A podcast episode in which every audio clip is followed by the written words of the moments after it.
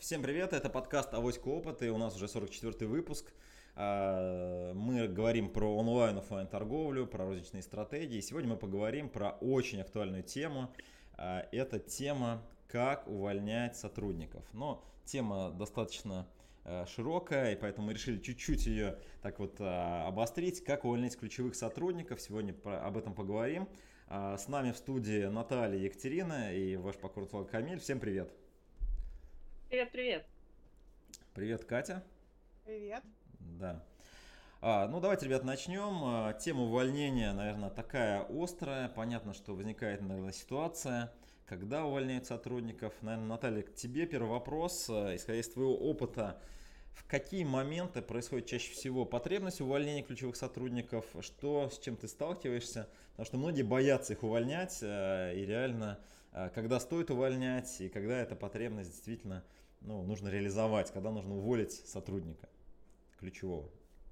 Ситуаций таких несколько на самом деле. Я думаю, что даже ни один там десяток не исчислит э, весь перечень. Да? Я, наверное, скажу там о самых злободневных вещах, когда эта ситуация является вынужденной, например, да, если это ситуация жесткого конфликта, в особенности в бизнесах высокоинтеллектуальных, к которым относятся в том числе и продажи, торговли, да, то есть там, где сотрудники вовлечены и не так уж легко заменимы. Более того, они еще и рынку труда через свои горизонтальные связи могут много всего рассказать про компанию, что может, в принципе, вообще похоронить империю, похоронить ваш бизнес.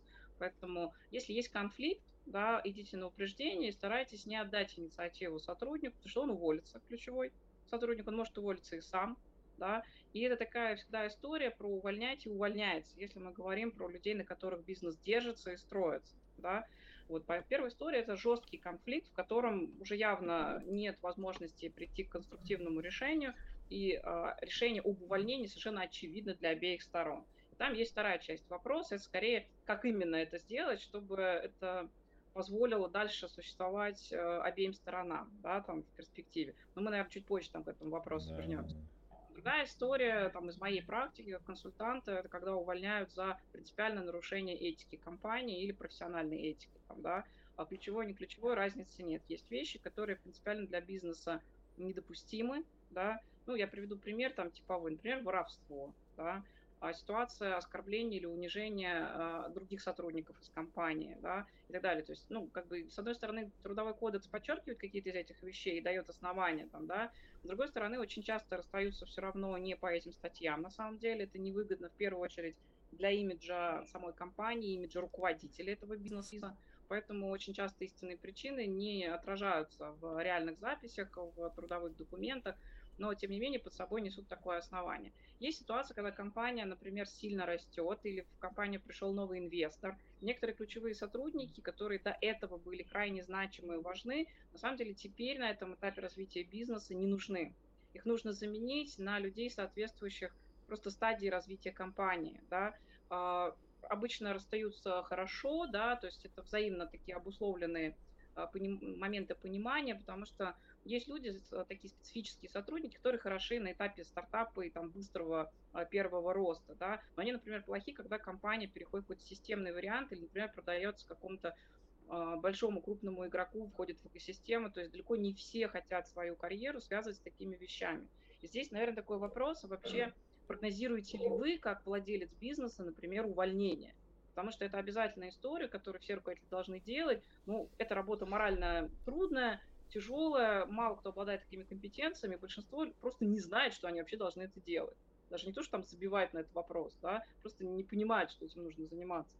Вот. Ну и третья категория, это наиболее распространенных, наверное, таких, или даже, даже может четвертая, там, да, уже получается, четвертая, да, история. Это история, когда вы меняете непосредственно руководителя, ключевого сотрудника, а сработаться они не могут да, и, соответственно, у вас есть выбор еще раз менять руководителя подразделения, вы по каким-то причинам его взяли, да, вот. И очень часто ключевые сотрудники в течение там, ну, 3-6 месяцев при смене непосредственно там, руководителя департамента, например, направления, они покидают, потому что у них разные взгляды на принципы развития направления внутри бизнеса.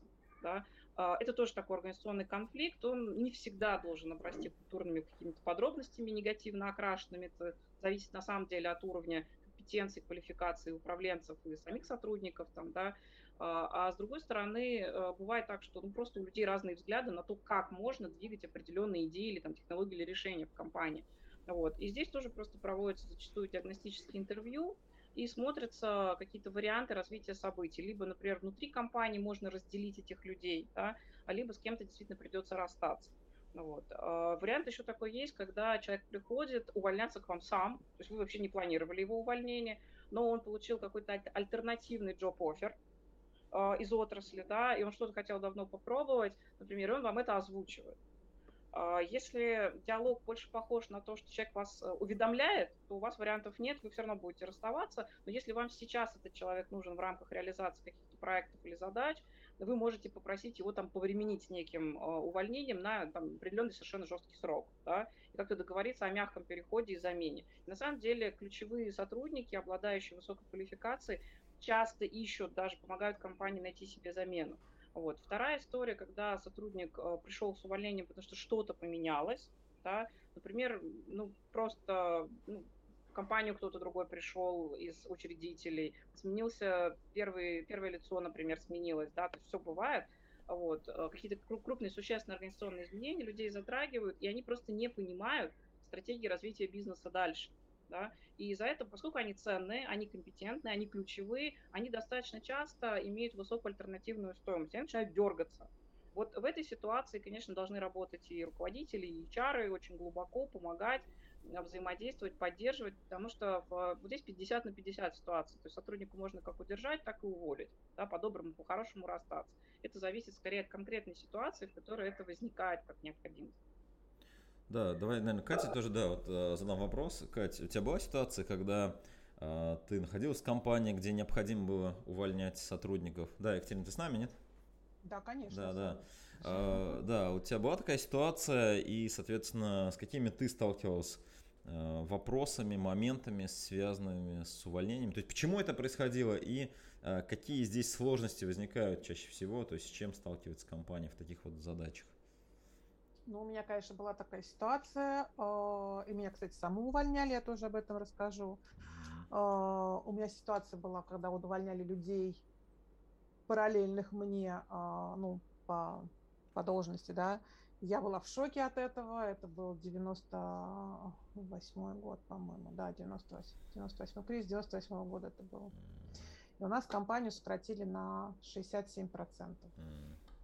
Вот. А, причем сокращали прям целиком подразделение, целиком ну, люди там, я работала на чае, мне повезло. Да, моя коллега работала на бытовой химии, ей не повезло, потому что сократили подразделение бытовой химии. Селзов сокращали по другим там, причинам, по другим а, схемам, да.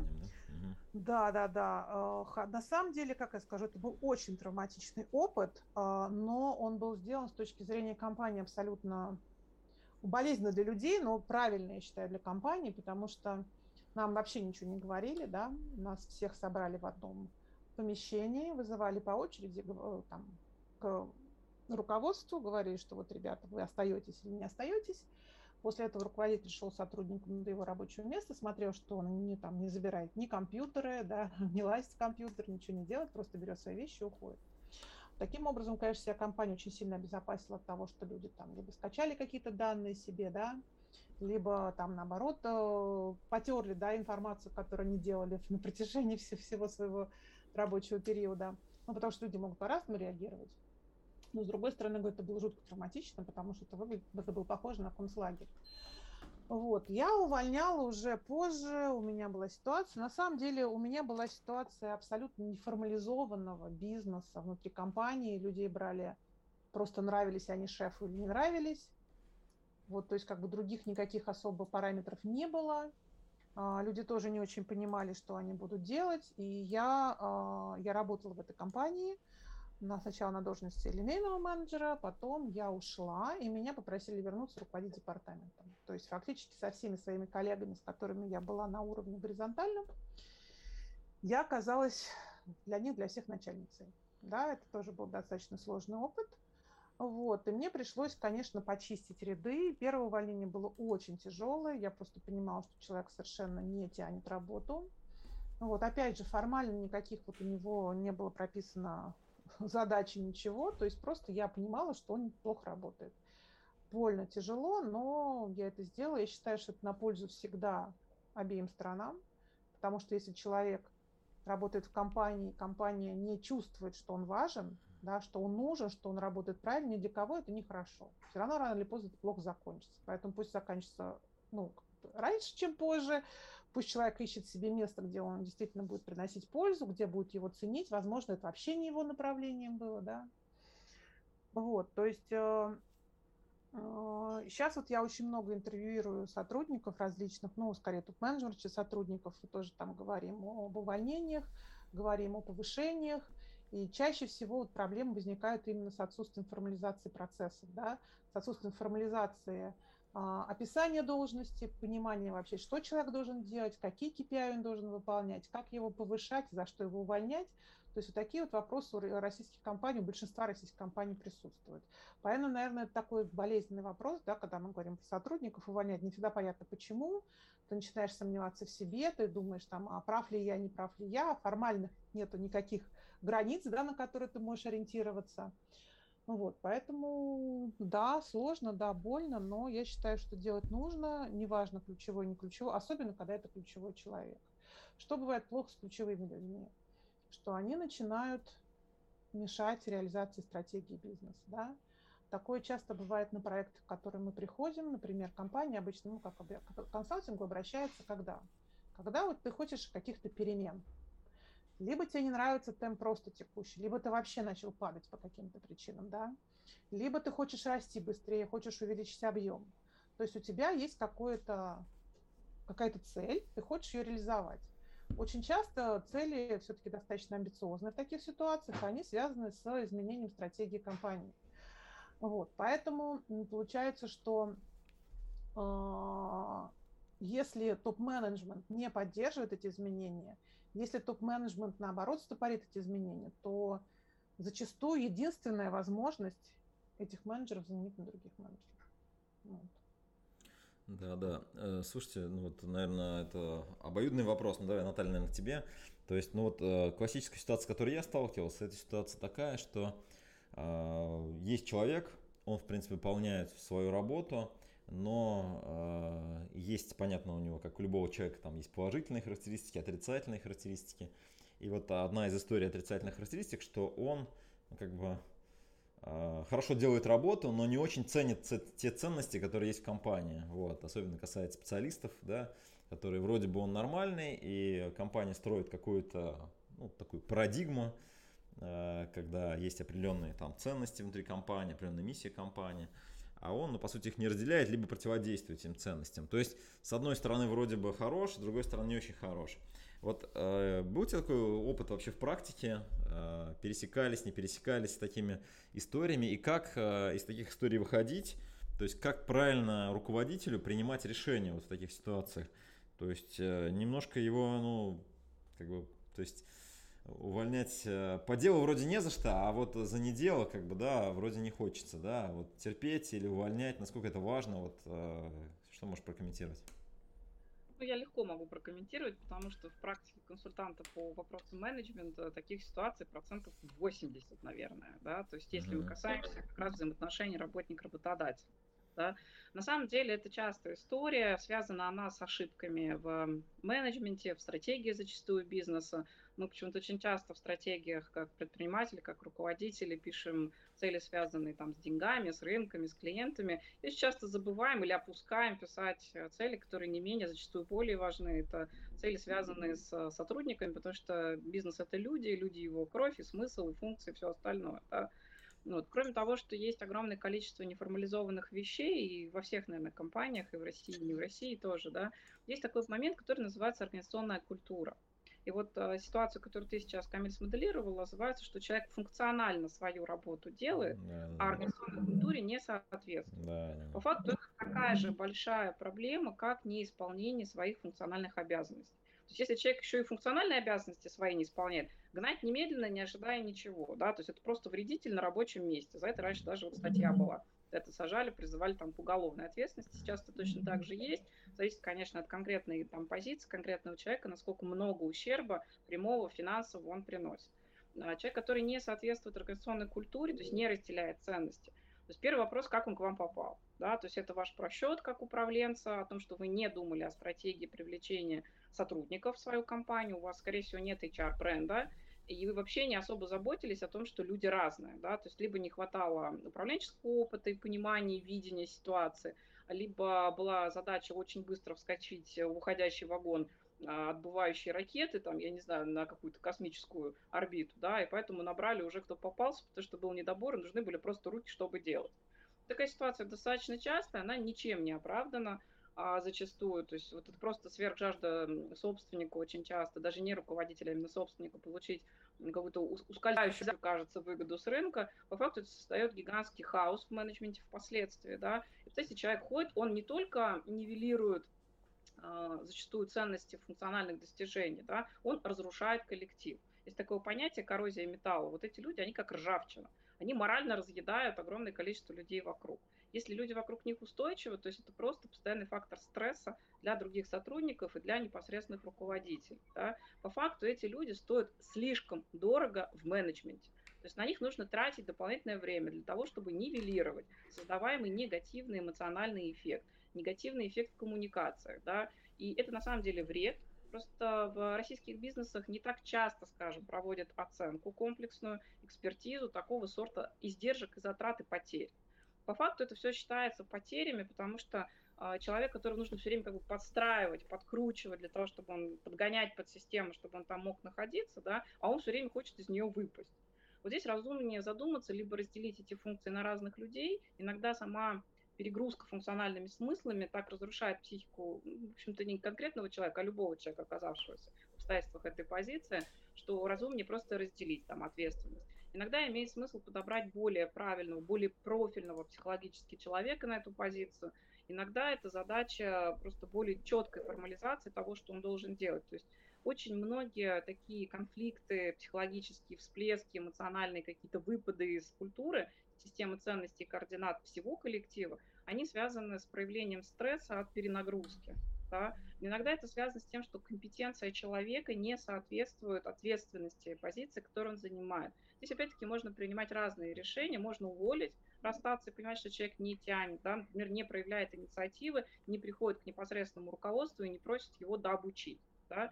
Ну, либо здесь еще второй вопрос, компетенция самого руководителя, у такого ключевого сотрудника, да, а о чем вы-то думаете? То есть ваша задача видите на перспективу, тянет ли или он нет, как вот Екатерина заметила верно, реализацию ваших задумок и стратегий. Если вы понимаете, что человек не соответствует, его вектор развития отклоняется от вектора развития бизнеса, этот угол расхождения, он будет становиться все больше и больше во времени, да, если сейчас проблема, допустим, для вас просто чувствительна, дальше она может стать критически значимой, большой и огромной. То есть я бы рекомендовала в этих случаях не затягивать. Есть несколько советов, как с этим справляться.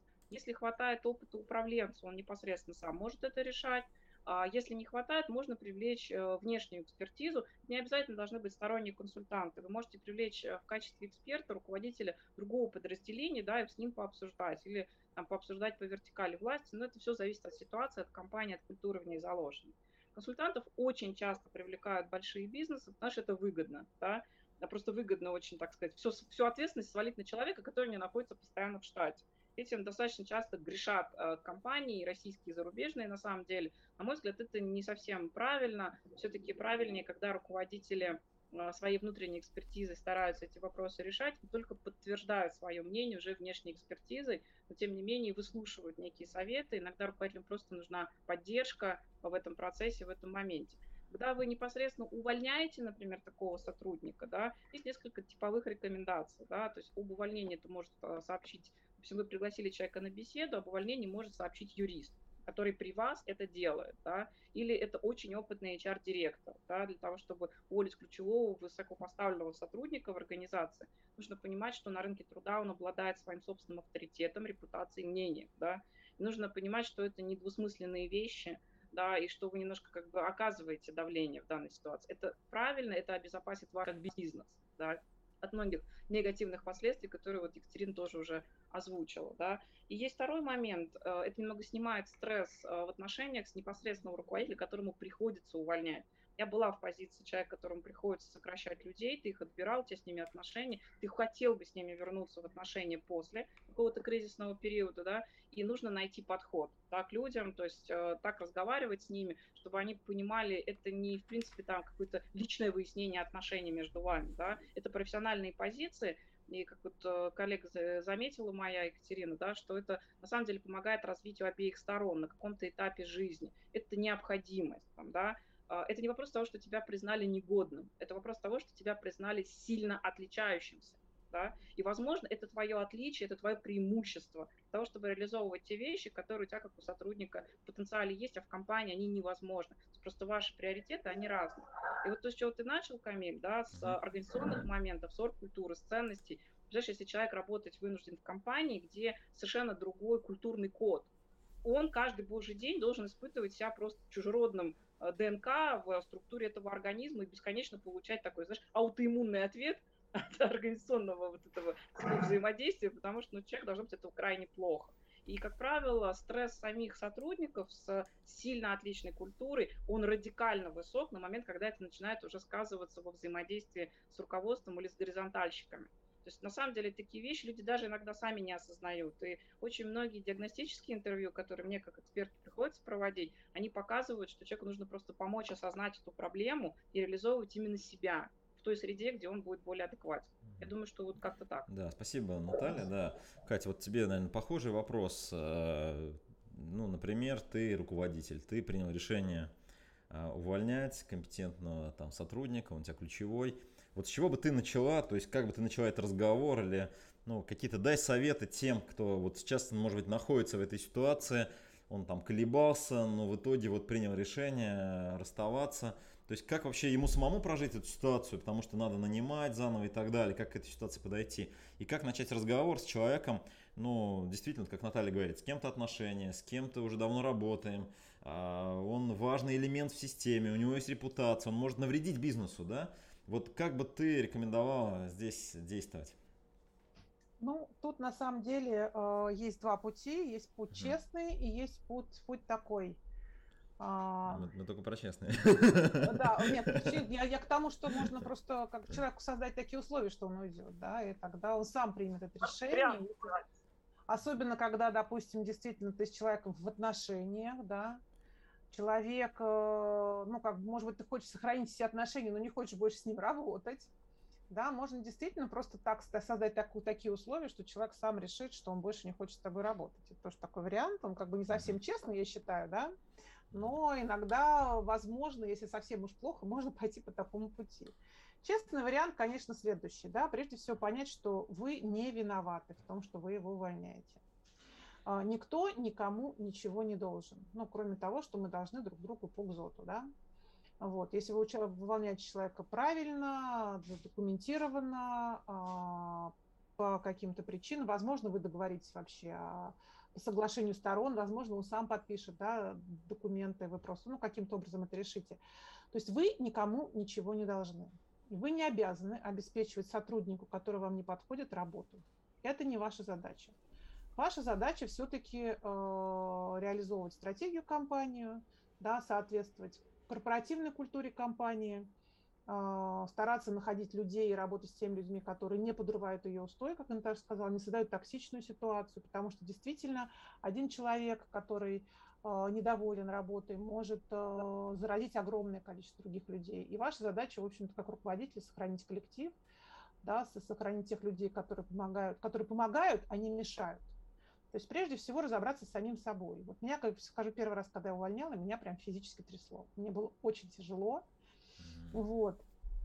А, но я вот как-то у меня тогда уже, хотя я была очень молодая, мне было 30, ну, очень молодая, по сравнению с тем, что сейчас, мне было 32 года, да, вот, я понимала, что, ну, действительно, человек просто не тянет, и, ну, можно помочь ему еще продлить там отношения с компанией месяц, но это все равно погода не сделать, все равно придется с ним расставаться. Вот вы не виноваты, это первое. И когда вы это понимаете, вам, конечно, становится проще, да, вот, то есть как бы вот этот груз вины, ответственности какой-то, мы уже говорили про то, что там ну, у предпринимателей есть ощущение, но есть желание быть все время оставаться хорошим человеком, да, вы останетесь хорошим человеком, просто не всем своим по пути, не, не, во, не в любое время всем своим по пути. Бывает, что вы шли с, с одним человеком, вместе достаточно долго, но потом ваши пути разошлись. Всякое в жизни бывает. Жизнь долгая, работа долгая. Вообще, как бы тут не надо на себя вот брать лишнего, да. Вот. И постараться действительно поговорить честно, сказать, по каким причинам, да, вы расстаетесь с человеком, не держать зла, потому что когда вы чувствуете себя виноватыми, вы можете стать агрессивными. Вот, это тоже нехорошо. Когда вы этот вопрос убираете, когда вы тяжесть себя снимаете, вы совершенно спокойно сможете по-человечески поговорить, объяснить, пожелать хорошего всего. А, на самом деле, вот у Натальи был пример, она рассказывала, что когда она там решила передвигать свой бизнес в Москву, она устроила всех своих сотрудников на другие должности. Да, вы тоже можете это сделать и предложить, если вы уж так сильно переживаете, у вас есть возможность да, помочь человеку с дальнейшим с карьерой. Но я думаю, что тут очень важно понимать, что это обоюдная история, да, что если человек увольняют, то ему тоже опыт зачем-то нужен. То ли он сам действительно не понял, э, что он не там оказался, то ли он перестал чувствовать действительно э, окружающую ситуацию и что он в нее не вписывается. А, возможно, этому человеку будет действительно лучше после того, как он идет от вас. И, скорее всего, будет лучше, потому что если сложилась такая ситуация, то просто это как нарыв, который нужно скрыть, да, чтобы потом пошло выздоровление. Поэтому Согласен, не надо винить да. себя, нужно оставаться человеком угу. и помочь действительно в дальнейшем уже хорошо поговорить, объяснить, почему, возможно, вы действительно человеку окажете очень большую услугу, объяснив, что произошло и почему вы не можете больше работать вместе. Да, ребят, у нас уже, в принципе, э, эфир подходит э, к завершению. Давайте я, наверное, задам такой короткий вопрос, блиц-вопрос.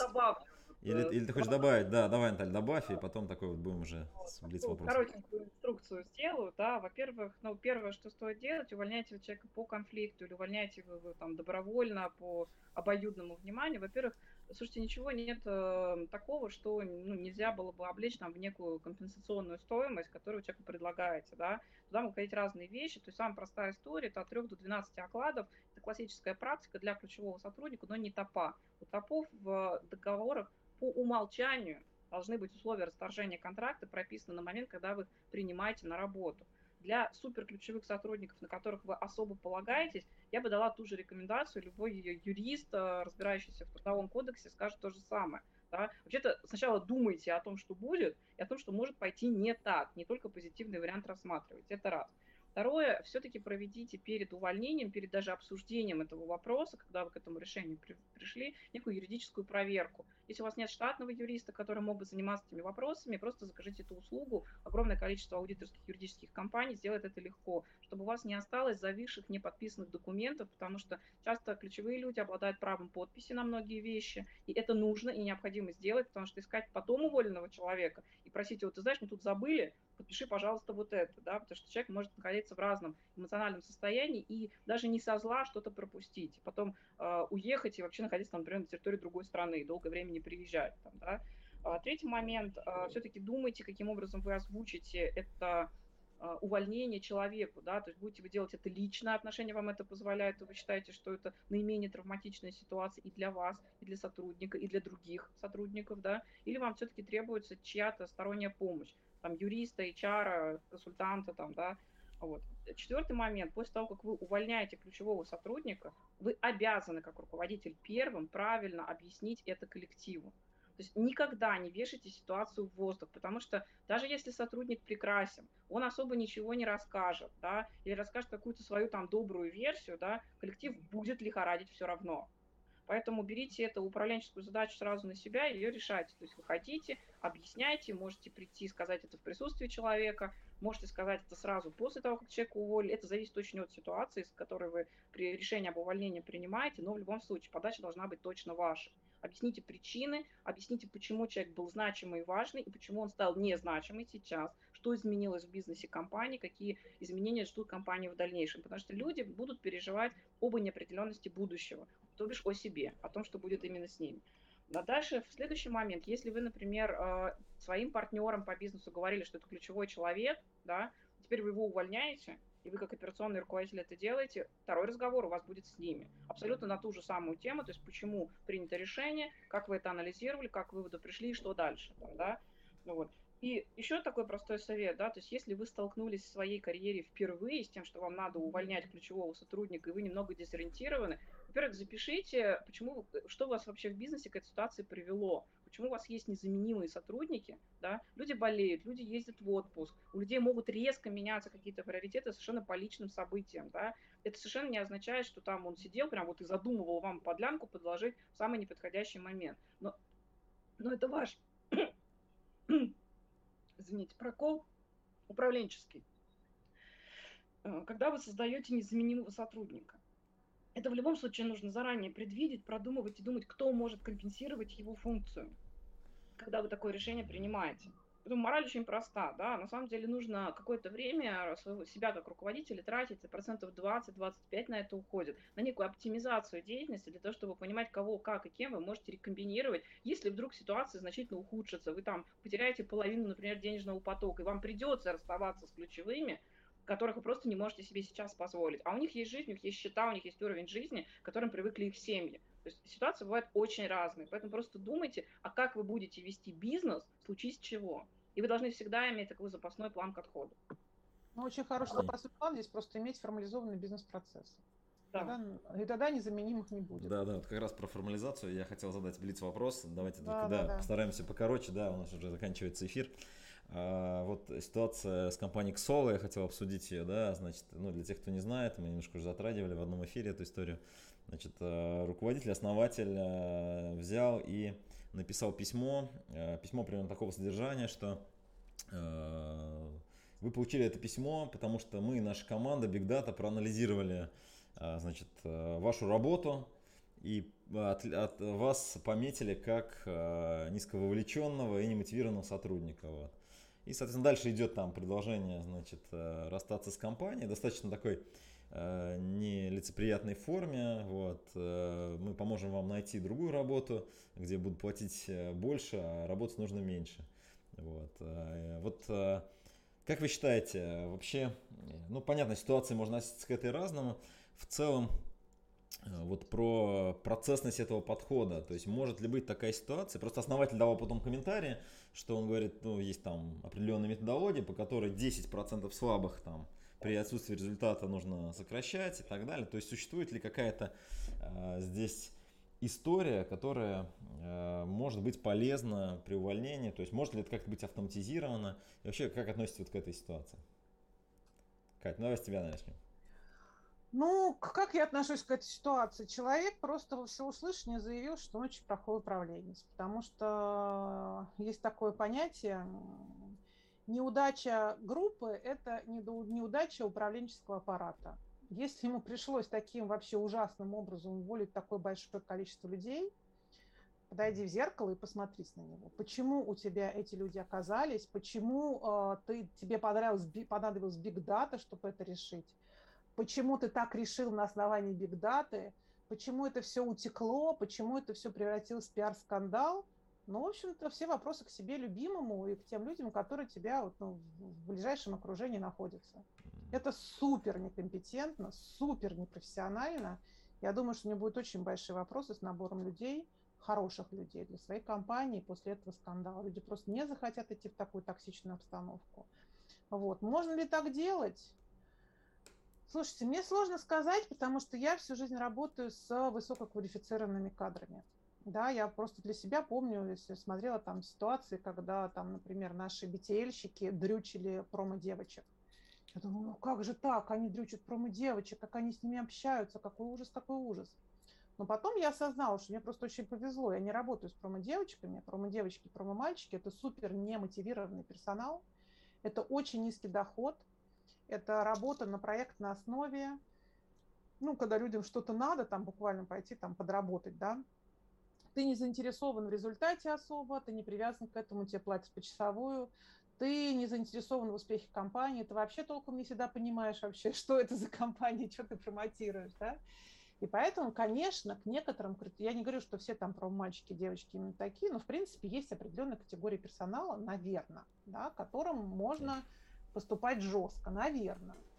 Не знаю. У меня опыта работы с такими категориями персонала не было никогда.